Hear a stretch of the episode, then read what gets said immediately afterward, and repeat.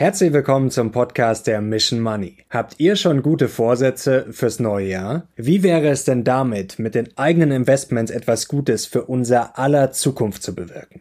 Dann schaut euch unbedingt Klimawest an. Wie beim letzten Mal bereits erwähnt, handelt es sich um den Impact Fonds der Commerzreal Fund Management SARL. Kein Greenwashing, sondern ein nachhaltiges, messbares und transparentes grünes Investment mit echtem Impact gegen den Klimawandel.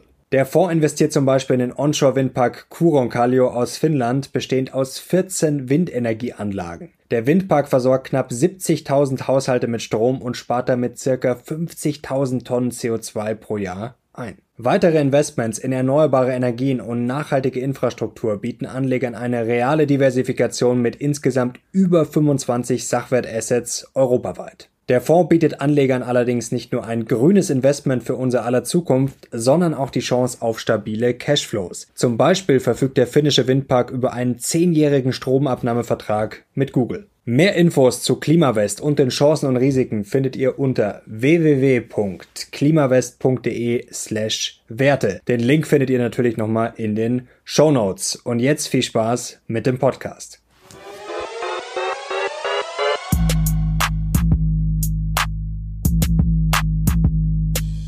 Wir sind zurück mit unserem Weihnachtswahnsinn, mit dem nächsten Türchen und heute ist ein besonders schöner Mann hinter dem Türchen. Eine Kultfigur der deutschen Börsenlandschaft. Ihr kennt ihn natürlich alle schon von der Mission Money. Er ist Chefanlagestratege der Baderbank. Herzlich willkommen zurück, Robert Halber. Ja, herzlich willkommen auch. Freue mich da zu sein. Ja, und danke für die warmen Worte, auch wenn ich genau weiß, dass du sie nicht ernst meinst. Ja, ich bin noch ein bisschen erschrocken, als ich das Türchen aufgemacht habe, muss ich jetzt schon ehrlich sagen, als du dahinter warst. Aber ich freue mich natürlich trotzdem drauf. Jetzt wollen wir mal kurz starten mit einem kurzen Ja- oder Nein-Spielchen. Das mache ich ja mit dir immer ganz gerne. Legen wir einfach mal los und danach steigen ja. wir voll ein in die heißen Themen. Kommt die Jahresendrallye noch? Ja oder nein? Ja. Das macht doch schon mal Hoffnung. Steigt die Inflation weiter? Ja oder nein? Nein. Kommt die große Zinswende? Nein. Erholt sich China? Ja. Okay, werden wir gleich drüber sprechen. Und kommt Gold endlich in Schwung? Ja. Da wollen wir jetzt drüber sprechen. Das sind schon mal spannende Aussagen. Da werden wahrscheinlich einige schon sagen, oh, das ist aber überraschend. Da wollen wir jetzt drüber sprechen.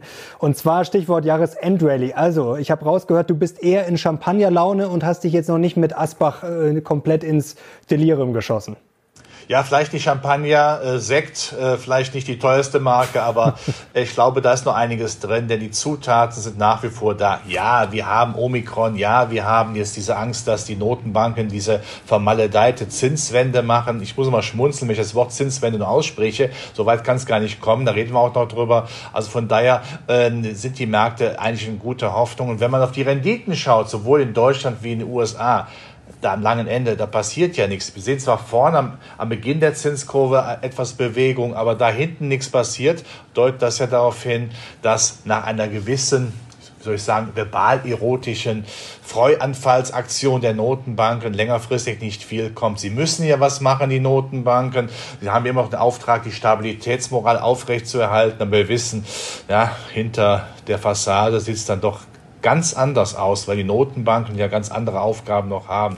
Klimaschutz finanzieren, Überschuldung bändigen, Europa zusammenhalten. Ja, äh, ich habe ja, glaube ich, damals schon gesagt, das Motto der EZB muss ja sein wie beim Kaufhof. Der Kaufhof bietet tausendfach alles unter einem Dach. Man muss viele Aufgaben erfüllen und nicht nur Preisstabilität.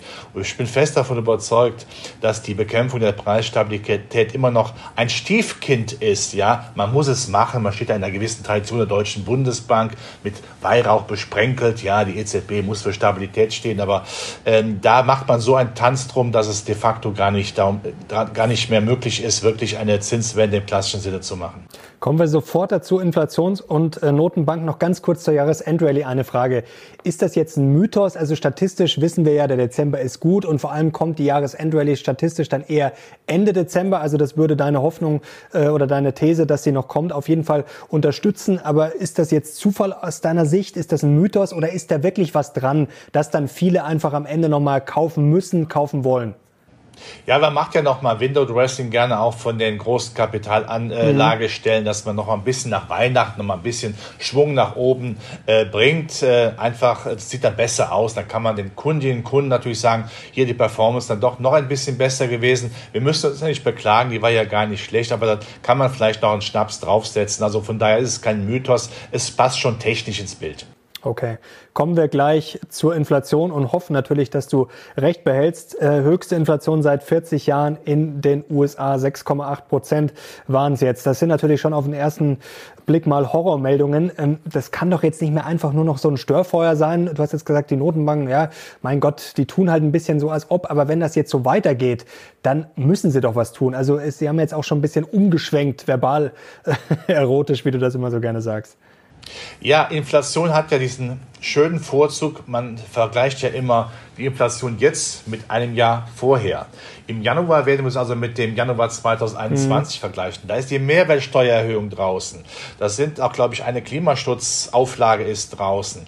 Äh, das erste. Das zweite ist, wir stellen ja fest, dass auch die Lagervorräte bei Rohstoffen, die werden immer besser aufgefüllt. Es wird im Augenblick wirklich gebunkert nach Eichhörnchenmanier. Alles, was nicht bei drei auf dem Baum ist, bei Industriemetallen, Öl wird ja eingebunkert. Die Chinesen haben ja schon sehr klar gesagt, sie äh, haben jetzt genug, sie haben jetzt so viel äh, importiert, äh, wie seit drei Jahren nicht mehr, ist langsam mal Schluss. Das gilt auch für andere Betriebe. Also irgendwann kommt da auch Ruhe rein.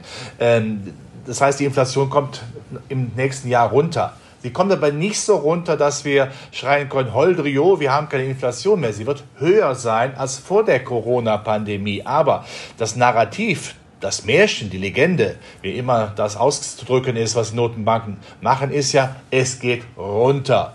Und das ist dann, äh, reicht dann aus, um das Alibi zu haben. Wir müssen gar nicht viel machen. Äh, die Inflation kommt ja automatisch runter und vor allen Dingen bin ich sicher, dass diese galoppierende Inflation ja nicht kommt, dass sich auf einmal nicht die, die, die Arbeitnehmer Gehaltserhöhungen wie verrückt verlangen. Die werden mehr bekommen, Mindestlohn, das haben wir ja gehört von der neuen Ampelregierung, aber nicht so, dass das dann massiv durchspricht. Es kommt also runter. Aber die Inflation bleibt höher als vor äh, der, äh, äh vor der Corona-Pandemie und vorübergehend ist insofern natürlich, äh, ist insofern natürlich auch ganz klar das Problem, wie definiert man vorübergehend? Vorübergehend, ich mache das immer an einem schönen Beispiel klar. Wenn meine Schwiegermutter sagt, ich komme Weihnachten vorübergehend vorbei, ja, was heißt vorübergehend? Nur Weihnachten oder bleibt die Dame dann bis, äh, bis Neujahr? Das ist natürlich auch viel Spielraum die Notenbanken haben, wo man einfach sagen kann, da müssen wir nichts machen. Nochmal, aufgrund der Überschuldung, äh, europäischer Zusammenhalt zur Verhinderung einer Eurosklerose kann man da nicht viel machen. Der Klimaschutz muss finanziert werden. Europa muss sich behaupten gegen die zwei Hegemone China und USA. Das macht die EZB, ja, mit Madame Lagarde, la mehr monetaire voran, ja, sozusagen die Jeanne d'Arc Europas, die kämpft also gegen äh, die Bösen aus dem Osten und dem Westen. Also das ist eine klare Aufgabe. Sie wird natürlich was machen, was restriktiv angeht. Die, fangen wir mal mit den USA an. Sie werden nächstes Jahr vielleicht Leitzinserhöhungen machen. Sie werden tapern, das haben wir ja gehört. Das heißt, sie werden dann äh, nicht mehr die Liquiditätszufuhr Zufuhr so groß üppig halten und irgendwann Mitte des Jahres ist sie bei Null. Nur, das muss abgeklopft werden. Dann ersaufen wir aber nach wie vor Liquidität, weil wir ja dann im nächsten Jahr noch mal einen Rekordstand haben. Die Leitzinserhöhung, wenn die Inflation aber nicht kompensieren, das heißt, die Inflation äh, liegt, ich sag mal, wie im Spiel Hase gegen Igel. Der Inflationsigel ist immer vorne, weil er an beiden Enden natürlich dann seinen Kompagnon stehen hat. Und der Hase läuft hin und her und erreicht die Inflation nicht. Und unter uns, der Hase will die Inflation noch gar nicht erreichen, weil man genau weiß, wenn die Inflation oberhalb der Zinsen liegt, dann entschulden wir uns. Und solange das der Fall ist, die Inflation oberhalb der Zinsen, kann ich von restriktiver Geldpolitik nicht sprechen und muss man es klar formulieren, bleibt auch Zinssparen im nächsten Jahr so attraktiv wie Fußpilz. Das ist auch klar, die EZB hat noch mehr Ängste ja, dass sie irgendetwas macht. Wir müssen die Infrastruktur finanzieren, die Geschenke an den europäischen Süden, die kosten Geld. Und wenn wir ja auch alle wissen, dass ja unsere Politiker sehr viel gemeinsam haben mit Hunden, kein Sättigungsgefühl. Wir hatten früher zu Hause einen Hund, der hat sich totgefressen und die Politiker geben gerne Geld aus und Staatsfinanzierung läuft ja schon. Wir haben ja eine eine, eine Zusammenarbeit, eine Freundschaft zwischen der Geldpolitik und der Fiskalpolitik, gerade in Europa. Die neue monetäre Theorie ist ja gelebt. Das würde nie ein Notenbanker offiziell sagen. Herr Weidmann ist ja zurückgetreten und hat, ist ja ein anständiger Charakter, definitiv, und sagt, gibt auch nicht bekannt, warum er zurückgetreten ist. Aber ich vermute mal, ihm ist das zu viel Instabilität gewesen. Aber entscheidend ist die Botschaft, die Notenbank reden so, oder sagen wir mal so, sie blinken rechts mit einer restriktiven Geldpolitik, biegen aber de facto links ab, machen nur ein bisschen Kosmetik, keine Kernsanierung. Und ich muss mal schmunzeln, wenn da Kollegen sagen, jetzt kommt die Zinswende, als wird ein Schalter umgelegt. Ja? Jeder weiß, wenn das passiert, bricht uns unsere Rentenblase kaputt, der Aktienmarkt bricht ein und dann haben wir, haben wir den, den Salat wieder, um es so auszudrücken. Und dann müsste die Notenbank den Satz noch und dann müssten die Notenbanken wieder Gas geben. Also werden Sie das sehr, sehr vorsichtig begleiten. Drei Punkte dazu. Also erstens mal gebe ich dir völlig recht, bei der falschen Schwiegermutter, da kann vorübergehen, da können auch ein paar Stunden äh, sehr, sehr lang sein. Also immer aufpassen bei der Wahl der Schwiegermutter. Punkt zwei, Punkt drei werde ich dann danach äh, ansetzen. Ist es nicht ein Risiko? Du hast jetzt gesagt, es könnten durchaus drei Zinserhöhungen werden. Jetzt gibt's ja dieses äh, Gesetz an der Wall Street oder an der Börse, es wird eigentlich erst richtig ungemütlich ab drei Zinserhöhungen. Aber wenn ich jetzt damit schon rechnen muss, wer kauft denn da jetzt noch mit einem langen Horizont Aktien, wenn man sagt, ja okay, das geht jetzt vielleicht noch ein paar Wochen, aber eigentlich wird es dann spätestens Ende 2022 äh, schlecht. Also das ist doch eigentlich nicht das richtige Umfeld, oder? Ja, aber umgekehrt wird auch Schuh draus. Wann kauft man Zinspapiere? Wenn die Zinsen oben sind, nicht wenn sie unten sind. Wenn die Renditen ein bisschen steigen würden, da habe ich ja nichts gegen, das ist ja vollkommen in Ordnung. Aber es ist, glaube ich, wichtig, dass man äh, sagt, Zinssparen ist ja noch attraktiver. Wenn ich doch jetzt Staatspapiere kaufe, dann habe ich einen schwachen Zins und habe noch das Problem dann, äh, dass die Kurse noch ein bisschen fallen. Das ist, wäre Harakiri jetzt äh, Zinspapiere zu kaufen. Umgekehrt jetzt aber, wenn man sagt, Aktien, äh, wenn man sagen kann, hier, wer früh anfängt mit Zinserhöhungen, hört auch früh auf, dann ist das ja irgendwann vorbei. Ich habe ja eingangs genannt, habe ich wahrscheinlich viel zu lange geredet, dass die Zinsstrukturkurve ja flacher wird, weil vorne die Zinsen hochkommen, also die ja leitzinsnah sind. Aber wenn hinten nichts passiert, ist das ja Beweis, da kommt jetzt mal ein bisschen und dann ist wieder Schluss. Das ist ja eine klare Aussage und dann bleiben die Aktien ja trotzdem attraktiv. Erstens, weil äh, nach Inflation bei Zinspapieren nichts übrig bleibt. Inflation, die aber nicht bekämpft wird, den Aktien grundsätzlich hilft. Und wir haben ja auch die genügend Sonderthemen am Aktienmarkt. Klimaschutz ist ein Sonderthema, das es wahrscheinlich noch jahrelang, ähm, nicht wahrscheinlich, sondern definitiv äh, begleiten wird. Einfach weil es der Zwang ist, dass die Wirtschaft hier umgebaut wird. Ich brauche also diese Techniken vom Umweltschutz. Ist ein Treiber. Hightech wenn die Zinswende eben nicht so scharf kommt, gibt es ja keinen Grund per se, Hightech an die Wand zu klatschen, nicht mehr zu mögen, sondern ich kann ja dann sagen, dann schaue ich mir mal die Subbranchen Hightech an. Es muss ja nicht immer äh, die Abteilung Stay-at-Home-Aktien sein, ja, äh, Zoom oder, oder, oder äh, Teamviewer, was alles gibt, da gibt. Es gibt ja auch nach wie vor den Klassiker, Ersetzung des Menschen durch die Maschinen. Das läuft ja weiter. Und wenn die Konjunktur im nächsten Jahr besser kommt, was meine, was meine Einschätzung ist, unabhängig von Omikron, was ein Fragezeichen ist. Natürlich müssen wir das auch äh, benennen. Wir wissen nicht, was daraus wird, aber wenn man diese generellen Lockdowns eben nicht mehr haben wird, dann können ja diese Aufträge, die die Industrie hat, das ist ja schön, dass sie diese Aufträge hat, auch abgewickelt werden, wenn die Rohstoffe und die Halbleiter wieder da sind. Und dann habe ich keine Angst vor, äh, vor äh, Omikron, da gehe ich davon aus, dass die Konjunktur, auch die Industriewert nach vorne bleibt. Und da muss ich sagen, warum soll ich jetzt wenn ich Geld habe, auf Zinspapiere umschwenken. Also das macht keinen Sinn. Erstmal natürlich nicht. Jetzt bin ich bei dir. Jetzt kommt noch der zweite Punkt, was wir vielleicht auf dem Zettel haben müssen. Also was ich auf jeden Fall natürlich verstehe, ich glaube die Zuschauer auch, wir haben eine gute Chance, vielleicht auch Überraschungspotenzial nach oben, wenn die Inflation sich jetzt wie geplant oder wie erhofft ein bisschen abschwächt.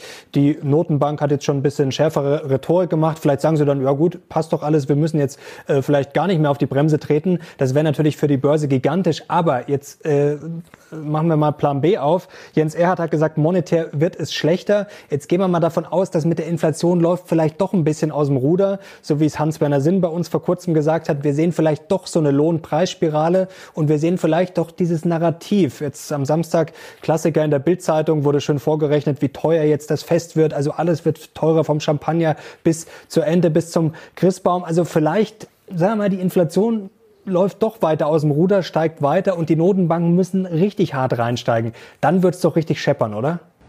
Das will die Notenbanken aber nicht machen können. Äh, die Überschuldung lässt es nicht zu. Die größte Anlageblase der Welt ist und bleibt, es haben wir oft hier besprochen, die Anleiheblase. Was passiert, wenn nur, auch nur irgendwo sprachreif wird, dass man sagt, oh, jetzt könnten aber die, die Zinsen steigen. Was werden die ganzen Kapitalanlagestellen machen? Sie werden verkaufen und zwar alle zeitgleich durch den Notausgang. Was heißt das? Die Zinsen gehen so hoch, und dann ist es für die Konjunktur schlecht, für den Aktienmarkt schlecht. Dann sehen wir wieder böse Bilder im Fernsehen. Aktien, Tsunami, Erdbeben. Oh, um Gottes Willen. Da wird man wieder von allen Bekannten, die man eigentlich gar nicht haben möchte, angerufen.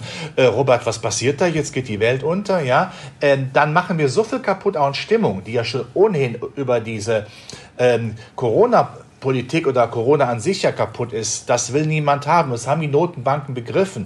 Wieso macht man überhaupt diese Story von vorübergehend transitorisch? Weil man eben diesen Freiraum haben will. Warum wird vorübergehend nicht definiert? Warum bleibt auch äh, Madame Lagarde, die EZB-Chefin, bis heute hier auf dem, auf den Standpunkt stehen, dass mittelfristig die Inflation wieder, wieder im Lot ist? Da muss man doch jetzt nichts machen. Und was nochmal wichtig ist, Inflationsrate vergleicht jetzt mit einem Jahr. Je höher die Inflation jetzt ist, in diesem Jahr, desto entspannter wird es im nächsten Jahr, wenn wir uns nur vor Augen führen, dass die Rohstoffpreise auf dem jetzigen Niveau, hohen Niveau bleiben. Dann haben wir nächstes Jahr hier einen definitiven Desinflationseffekt. Und da werden die Notenbanken ganz klar sagen, seht ihr, wir hatten recht, es geht runter. Die zwei als Inflationsziel, ja, da muss man dann nochmal in die Marketingkiste greifen und sagen, wir hatten jetzt so lange Jahre nicht die 2%. Ich bitte Sie, da muss man um einige Jahre mal sagen können, über 2% ist dann auch nicht schlimm. Ausgleichende Gerechtigkeit. Aber diesen Marketingspruch, den wird jeder Dreijährige zusammenbringen. Also wir kommen aus der Rettungsnummer nicht mehr raus. Und was ich auch mal nochmal wiederholen möchte, bei weltweit 300 Billionen, Billionen, US-Dollar Schulden, wenn wir alles zusammennehmen.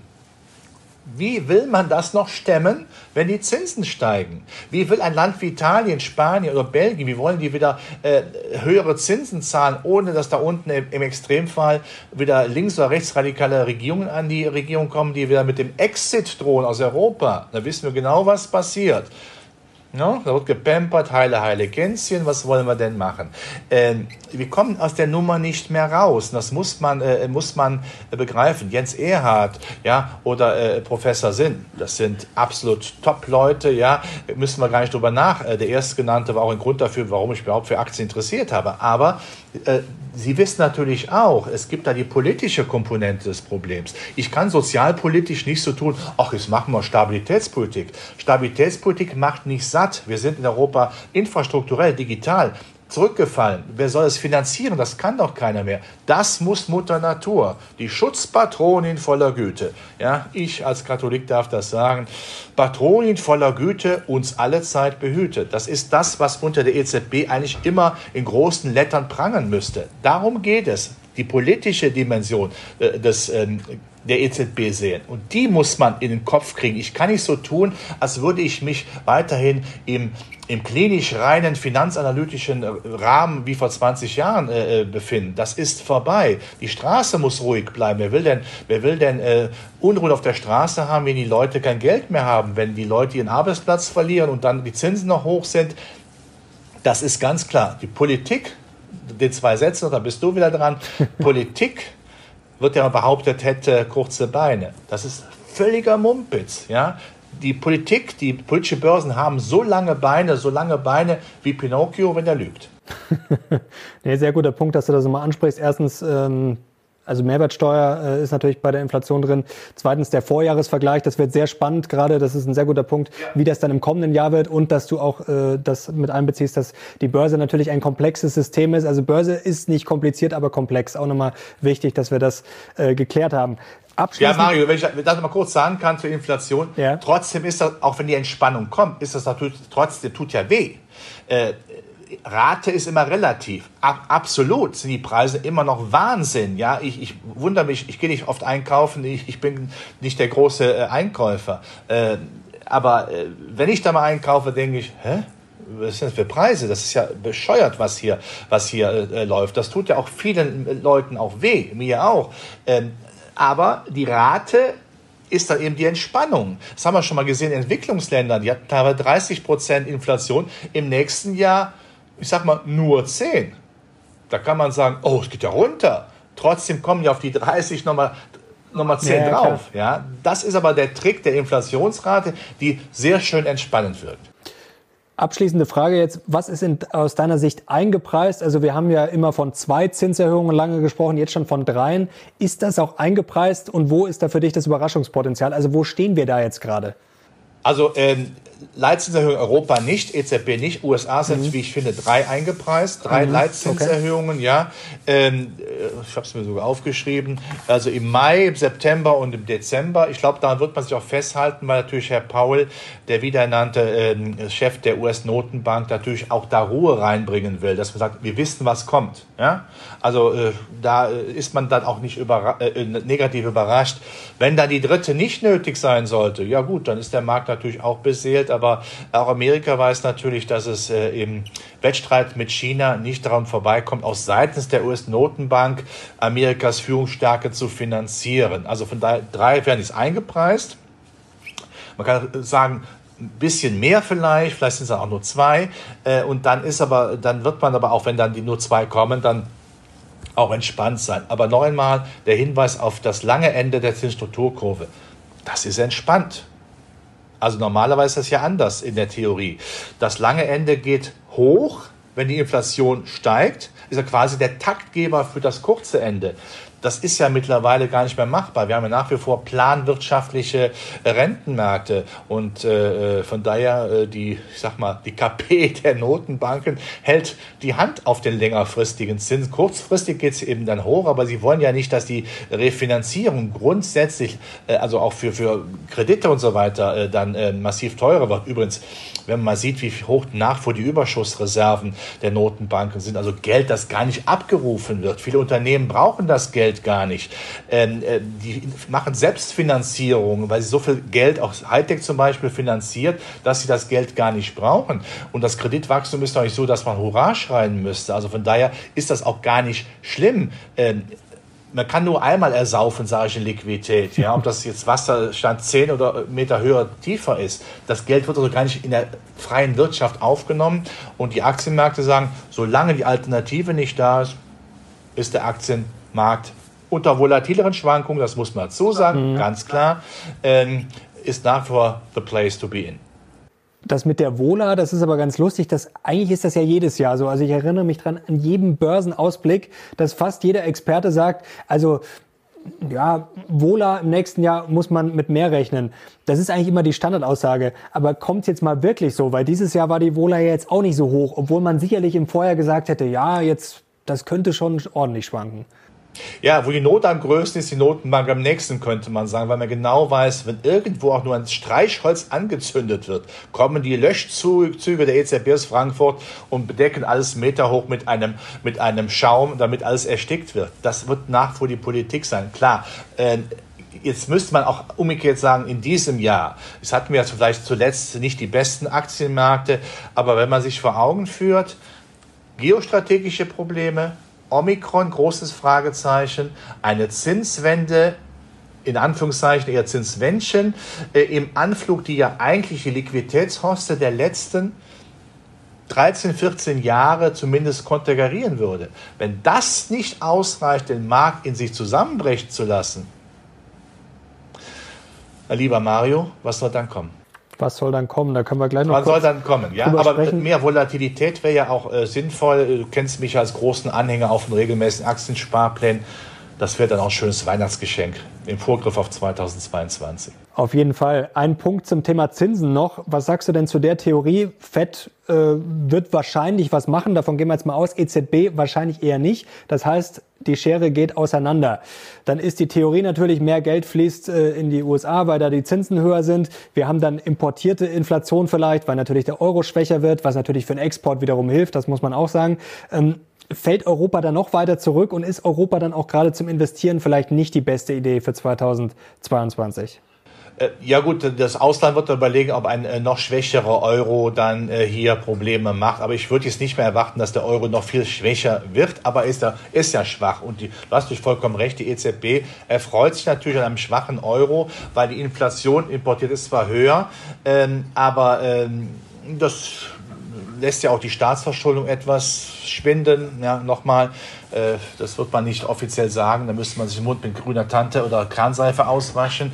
Ja, und äh, von daher ist das äh, sehr gern gesehen. Und äh, man braucht ja auch das Ausland zur Refinanzierung nicht mehr, weil Staatsfinanzierung ist ja auch im nächsten Jahr ähm, auch nach wie vor ein großes Thema der EZB. Auch das würde sie niemals zugeben, aber es ist ja de facto so. Sind wir ehrlich, äh, dass die EZB natürlich ein großer Staatsfinanzierer ist, genauso wie die US-Notenbank, aber eher weniger restriktiv wird, um eben diesen Export äh, diesen Export äh, zu beflügeln. Für die Amerikaner umgekehrt können sagen, ja gut, da haben wir einen etwas stärkeren, äh, stärkeren äh, US-Dollar. Es hilft ja dann äh, bei der Bekämpfung der importierten Inflation, ja, gibt mehr Kaufkraft dann für Amerika, die ja vom Konsum her deutlich stärker sind als in Europa. Das ist ja eher die nach vor die große Exportregion.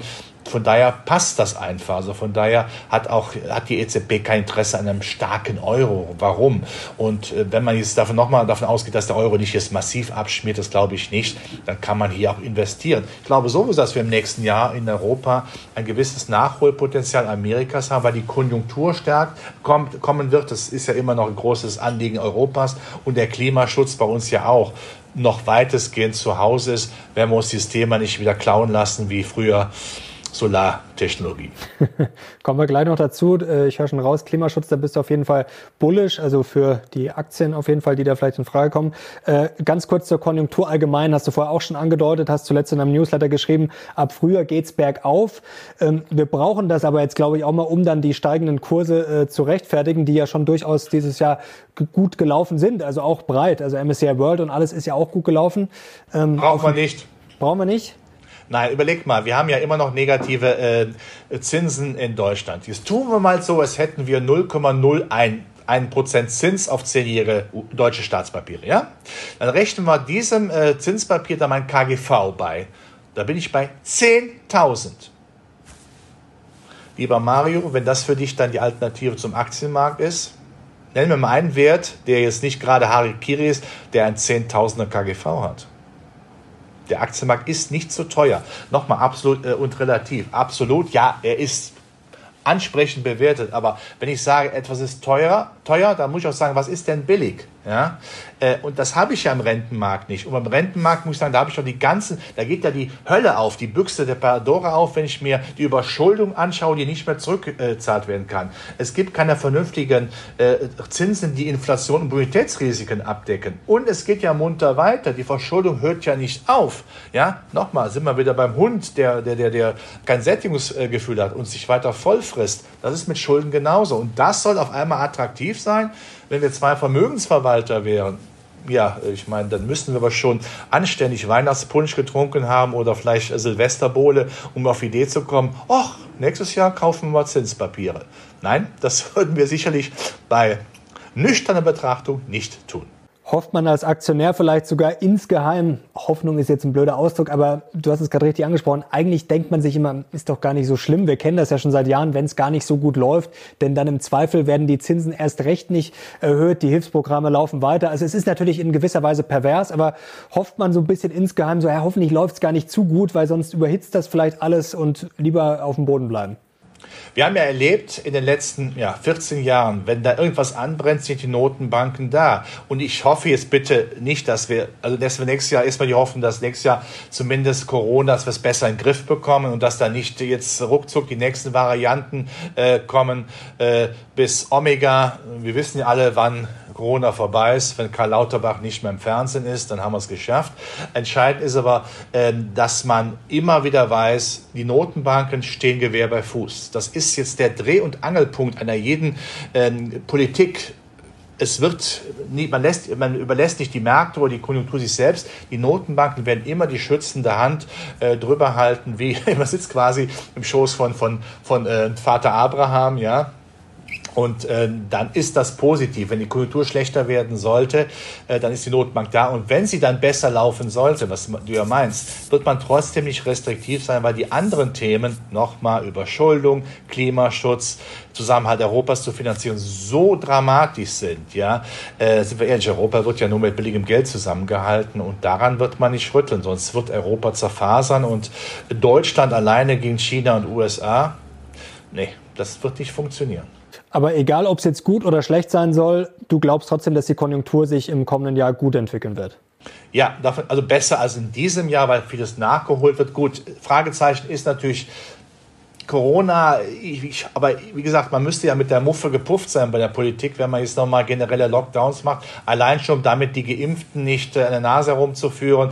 Da kämen die auf die Idee zu sagen, wieso habe ich mich impfen lassen? Und die Ungeimpften würden sagen, äh, dann brauche ich mich ja gar nicht zu impfen, wenn ich keine Freiheiten habe. Also von daher gehe ich davon aus, dass man das ähm, mit 3G, 2G, die ganzen Spielarten regeln wird, aber dass man um Gottes Willen die Wirtschaft nicht mehr zumacht. Äh, die Psyche hält es auch nicht mehr aus. Ich meine, es geht dir wahrscheinlich genauso wie mir. Ich bin es kotzesatt. Was, was, was, äh, ich darf das so sagen, ja, in einem gewissen Alter ja, darf man das. Nein, ich bin Spaß macht satt, das dass, äh, dass Corona äh, uns jetzt seit zwei Jahren so beschäftigt. Klar, wäre, glaube ich, gut, wenn das endlich mal vorbei wäre. Das wünschen wir uns alle für 2022. Da, glaube ich, können wir uns schnell einigen. Äh, worauf können wir uns denn einigen, was antizyklisch ist momentan? Das ist gar nicht so einfach. Also dieses Jahr ist ja schon viel gut gelaufen. Vor einem Jahr war es ein bisschen einfacher. Gold China haben wir vorher angesprochen, ganz am Anfang. Da hast du gesagt, ja, zweimal, dass das deutlich besser laufen könnte oder sich zumindest erholt. Ist Gold und China momentan antizyklisch? Also wenn, fangen wir mit Gold an, wenn Gold eben äh, nicht mehr den Nachteil hat, Anführungszeichen, dass der Dollar stärker wird, dann kommt da wieder Ruhe rein, weil beides läuft ja, läuft ja äh, gegeneinander, das ist der Punkt. Wenn wir feststellen, dass diese Zinswende gar nicht so groß sein wird, also Zinssparen eben nicht die klassische Alternative zu Gold ist, Gold zahlt ja keine Zinsen, wie wir alle wissen, aber wenn auch Zinsen keine Zinsen zahlen oder nach Inflation ähm, nach wie vor äh, schlimm aussehen, dann ist das ein Argument für Gold, auch weil die geostrategischen Probleme ja nicht aufhören. Es ist ja nicht so, dass wir jetzt Russland, Ukraine, China, USA, dass das jetzt ja nun ein Honeymoon würde, äh, quasi äh, Friedensvereinigung ist, ja, dass sich alle lieb haben und Kumbaya mal laut singen. Nein, das haben wir ja nicht. Das spricht für Gold. So, China, was sie im Augenblick machen, was auch dem, den Kapitalanlegern nicht gefällt, Freiheitsrechte von Unternehmen einkassieren, verhindern, dass sie in den USA an die Börse gehen, gezwungen werden, diese das Geld, das sie verdienen, gerade Social Media, an die Bevölkerung auszuschütten, einen alten kommunistischen Brauch. Wir sind ja alle gleich, nur die, bei der KP ist etwas gleicher, anderes Thema. Und aber reinzuschneiden, dass man einfach äh, Unternehmen ein bisschen an die Kandare nimmt. Und das ist ja nicht, äh, äh nicht der Stoff, aus dem dann die Aktienträume sind. Ja? China separiert sich ein bisschen, will ja ein eigenes Internet haben, will ja alles eigen haben. Äh, äh, äh, emanzipiert sich ein bisschen von der westlichen Welt. Das werden auch die deutschen Exporteure noch zu spüren bekommen. Ähm, und deshalb halte ich Engagements in Asien im Augenblick nicht für so attraktiv. Leider Gottes, weil Südkorea oder Thailand, Indonesien, die machen ja einen tollen Job oder Japan ja auch immer besser, ist ja auch weiterhin mit Liquiditätshoste versehen, aber der zentrale Stern China, der strahlt natürlich so im positiven, negativen Sinne aus, dass da schon äh, die Suppe versalzen wird. Nach dem Motto, stecken wir alle Schwellenländer einen Sack, schlagen Hammer drauf, wir treffen immer den, den, den richtigen. Das ist das Problem. Ich hoffe aber, dass aber China wird äh, das irgendwann merken und sich dann auch wieder etwas äh, öffnen müssen, denn äh, die chinesische Politik äh, kann man nicht äh, auf Asien übertragen. Das werden sich anderen Ländern nicht gefallen lassen. Und was ja Amerika im Augenblick macht, sie versuchen ja ihre Führungsrolle wieder etwas cleverer dazu äh, bieten äh, und auch im, im Südpazifik äh, wieder eine gewisse Dominanz zu zeigen, was ja Herr Trump meinte, so nicht leisten zu müssen. Was ist denn antizyklisch aus seiner Sicht? Gibt es was, wo du sagst, das ist völlig zu Unrecht jetzt ignoriert worden oder vielleicht sogar verprügelt worden? Ja, also wenn das mit, äh, mit, äh, mit Omikron oder Corona sich entspannt, brauchen wir Luftlinien, Flughafenbetreiber, wir brauchen die Reisebranche, das brauchen wir.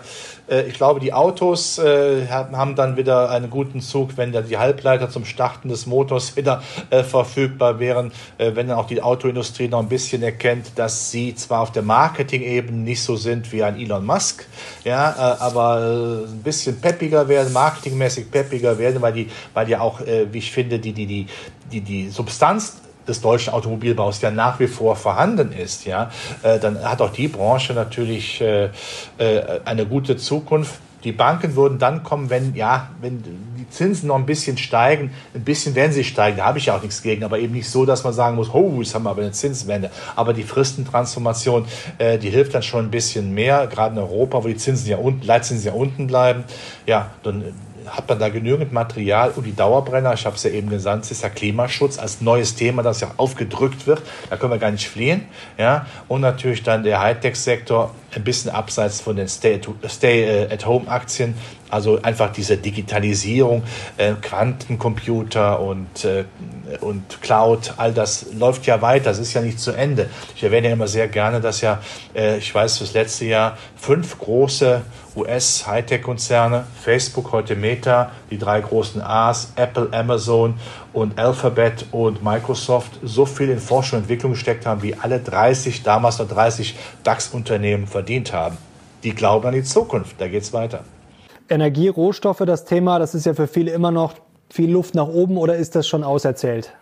Ja, es gibt ja immer diejenigen, die sagen, oh, da haben wir, einen, haben wir einen Superzyklus, weil wir ja gerade für, äh, für die Klimaschutz brauchen wir ja auch Aluminium zum Beispiel oder auch Silber zum Beispiel. Ja, aber da ist ja, die Preise sind ja schon teilweise so hoch, ja, da, da, rettet man sich immer mit der Aussage mit höheren Kursschwankungen. Äh, aber dass das jetzt massiv so durch die Decke geht, das würde ich jetzt nicht so sehen. Aber so einen Korb an Rohstoffen zu haben, außerhalb von Öl, da bin ich jetzt nicht so optimistisch. Das ist dann äh, vielleicht mal eine interessante Sache. Aber dass man jetzt sagt, das ist der Rohstoff-Superzyklus und äh, im Augenblick wird das schon sehr stark gebunkert. Und was man hört, äh, man kriegt ja die Nase dran, was die Chinesen eingekauft haben, das muss sowas von gewaltig gewesen sein. Ja? Da, ist auch mal zu, da ist auch mal eine gewisse Ruhe angesagt. Aber ein Verfall sehe ich definitiv nicht bei den Rohstoffpreisen. Dafür ist die Nachfrage zu äh, stabil. Und wenn wir nochmal auf Öl blickend, die OPEC plus Russland, die wollen ja ihre Staatshaushalte stabil halten. Das heißt, sie brauchen nicht diese dramatischen Fördererhöhungen, nicht die dramatischen Förderkürzungen. Das würde ihnen ja auch weh äh, tun, weil das ist ja zu viel Schwankung. Sie wollen Ruhe reinbringen. Aber noch ein Wort auch zu den Ölpreisen und dazu Inflation. Die Tatsache, dass natürlich die OPEC Plus jetzt bei den hohen Ölpreisen nicht wie bekloppt fördern und die Preise ausnutzen, zeigt ja, dass sie große Angst dass im nächsten Jahr die Preise dann dramatisch fallen würden. Zumal dann der Fracking in Amerika noch attraktiver werden würde. Was ich auch noch ein spannendes Thema finde, die Tech-Aktien. Jetzt lassen wir mal die ganz großen raus. Also ich würde jetzt nicht sagen, die sind über jeden Zweifel erhaben, aber im Zweifel äh, sind das ja ganz gute Unternehmen und verdienen viel Geld. Gehen wir mal ein bisschen eine Kategorie tiefer. Viele, die da auch sehr hoch bewertet sind. Da sind ja jetzt schon einige verprügelt worden und ich lese und höre jetzt auch fast von jedem Experten in Bezug aufs nächste Jahr, ja, gefährlich, wenn die Zinsen steigen, hohe Bewertungen, es werden dann eher die günstigeren Aktien, die dividendenstarken. Aber ehrlich gesagt höre ich das auch fast jedes Jahr am Jahresende. Ähm, glaubst du, dass die Tech-Aktien weiter abgestraft werden? Zuletzt sind ja schon einige vermögelt worden. Oder ist das vielleicht auch eine antizyklische Chance? Sie wurden verprügelt durch die Angst vor der Zinswende, weil klar ist, je höher der Zins, desto stärker wird abdiskontiert. Du hast ja gerade selbst gesagt. Aber wenn erstens ich die große Zinswende so nicht sehe.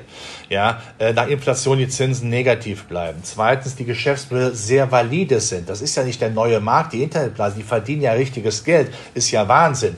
Ja, äh, ich meine, der, der Chef von, äh, von, äh, von Amazon, ja, nächstes geht er ja ein Aufsichtsrat, ist ja nicht mehr Chef, aber der verdient so viel Geld, der kann sich zweimal im Jahr scheiden lassen und seinen verbliebenen Ehefrauen Milliarden hinterlassen. Ja, äh, das ist, äh, das ist absolut äh, intakt. Aber du hast recht, die zweite Reihe finde ich jetzt prickelnder, weil da natürlich viel noch Hebel noch drin ist. Also ich sag mal, die Microsofts, die Alphabets, die Amazons, äh, Apples von morgen. Ja, die kann man natürlich dann auch nehmen und dann ist das antizyklisch, weil ich nochmal nicht an diese große Zinswende glaube und Amerika übrigens hat ja kein Interesse daran, seine eigenen Tech-Werte jetzt großartig zu behindern.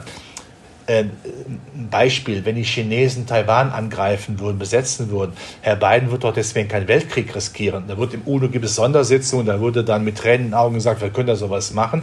Nein, Amerika möchte diese Kriegsführung eher auf der wirtschaftstechnologischen Ebene gewinnen. Und von daher, wenn die auch nicht zerschlagen, wie das in China vielleicht äh, äh, mal kol kolportiert wird oder gemacht wird, die wird man erhalten, weil die auch wissen, die Firmenchefs, dass sie um eine gewisse rote Linie nicht hinweggehen. Amerika hat nie seine Vorzeigebranchen äh, kastriert. Das hat der Casanova mit sich selbst auch nie gemacht. Noch ein kurzer Ausblick. Gibt es was, was du im Hinterkopf hast, jetzt mal Zinsen, Inflation außer Acht gelassen, was dir so ein bisschen Sorgen macht? Klar, Du sagst, im Notfall schreiten die Notenbanken ein, aber jetzt, jetzt lassen wir die auch mal außen vor. Jeanne d'Arc ist vielleicht einfach mal gedanklich kurz zu Tisch. Gibt es irgendeinen Punkt, wo du sagst, Beispiel der Taiwan-Konflikt wird immer wieder angesprochen, der ist ja auch schon bekannt. Oder gibt es was, wo du sagst, das haben viele noch gar nicht auf dem Zettel, wo du sagst, das macht mir ein bisschen Sorgen? Was hast du für Konflikt gerade genannt? Äh, Taiwan, also Taiwan, China, USA, du hast ja, ja gerade schon angesprochen. Gut. Also meine große Sorge ist, dass Europa sich darauf verlässt, dass die EZB alles finanziert und man sagt, ja, dann müssten wir ja nichts machen. Dann legen wir uns zurück, erfreuen uns unseres Daseins, ja, lassen ähm, die monetäre, neue monetäre Theorie laufen nach, äh, nach Husarenart. Das heißt natürlich, dass man wirtschaftstechnologisch zurückfällt. Man muss schon das Leistungsprinzip, das ist sehr wichtig, in Europa wiederentdecken. Auch Deutschland, denn man fällt sonst zurück. Das ist meine große Angst. China ist so stark, die machen, was sie wollen. Amerika macht auch was, wird auch sehr stark und die kümmern sich um Europa nicht. Das, denen ist Europa schnurzpiep egal. Wir müssen also eigene Aufgaben machen. Das ist nämlich das größte Risiko. Also dieser europäische Block, der muss sich stärken. Wir wissen alle, wie schwer das ist. Wir haben ja kaum einen Bereich, eine Übereinstimmung. Ja? Da ist ja jedes Verhältnis zu einer Schwiegermutter eine, eine Liebesbeziehung gegen. Das muss Europa lernen. Und man versucht das eigentlich übernehmen, Kriegsschauplätze, nach dem Motto, viel Geld brauchst du, hier hast es, halt den Mund. Damit kommen wir aber nicht weiter.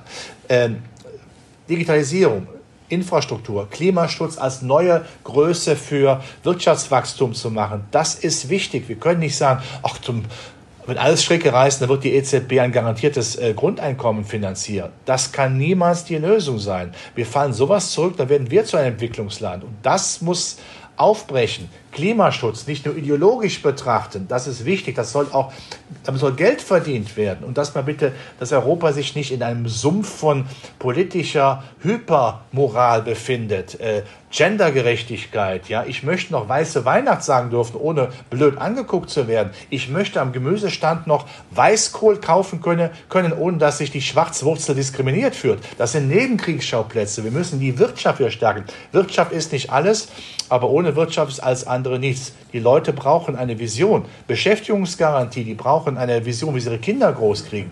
Das wird im Augenblick in Europa ein bisschen ja, links liegen gelassen und das ist gefährlich. Also hier hat auch die Ampelkoalition eine große Aufgabe, dass man nach vorne kommt. Ob ihr das gelingt, es ist, ist ihr zu wünschen.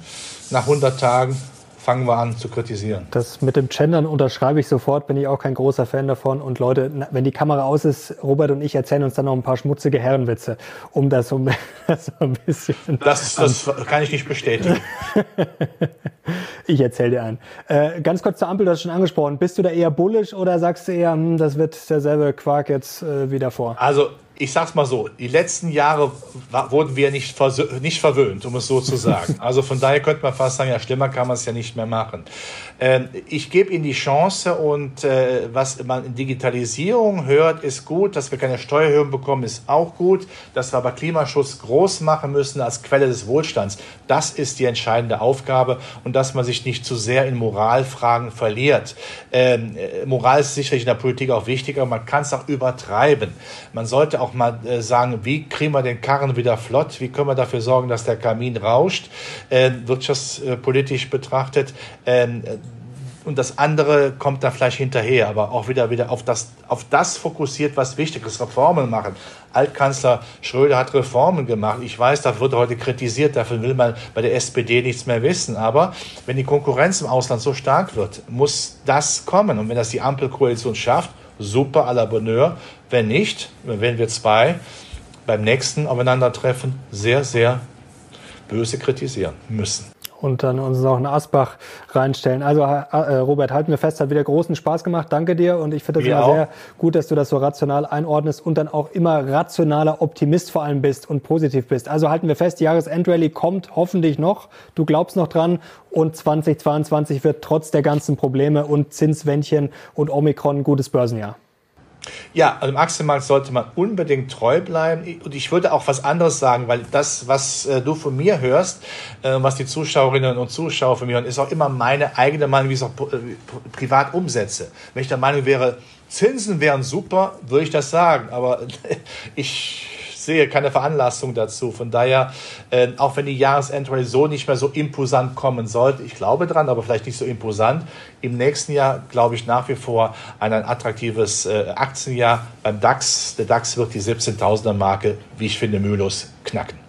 Super, das wollen wir doch hoffen. Robert, danke dir und vor allem ein schönes Weihnachtsfest, schon mal einen guten Rutsch und ich hoffe, du verkraftest die Tage mit deiner Schwiegermutter gut, mit Champagner und Asbach. Du weißt, der Rheinländer übertreibt ja immer nicht, aber okay, aber naja. Glück auf, frohes Weihnachtsfest, guten Rutsch und alles Gute und gesund bleiben natürlich und den Mut, den Mut nicht verlieren, denn also das ist auch wichtig, dass man nochmal durchatmet und Seelenfrieden, das ist für mich auch ein hohes Gut, auch mal Seelenfrieden hat, damit man wieder durchatmen kann und nicht jeden Tag von irgendeinem Politiker, der meint, er müsste was zu Corona sagen, wieder enttäuscht wird. Also Super. Motivation ist wichtig. Super Schlusswort. Herzlichen Dank, mein Lieber. Alles Gute und euch auch alles Gute. Wir sehen uns morgen schon wieder. Weihnachtswahnsinn geht weiter. Und wenn ihr Robert bald wieder sehen wollt, vor allem natürlich im neuen Jahr, dann Daumen hoch. Danke dir, Robert. Ciao, bis zum nächsten Mal. Danke euch. Wir sind jetzt raus. Hat Ciao. Spaß gemacht. Tschüss.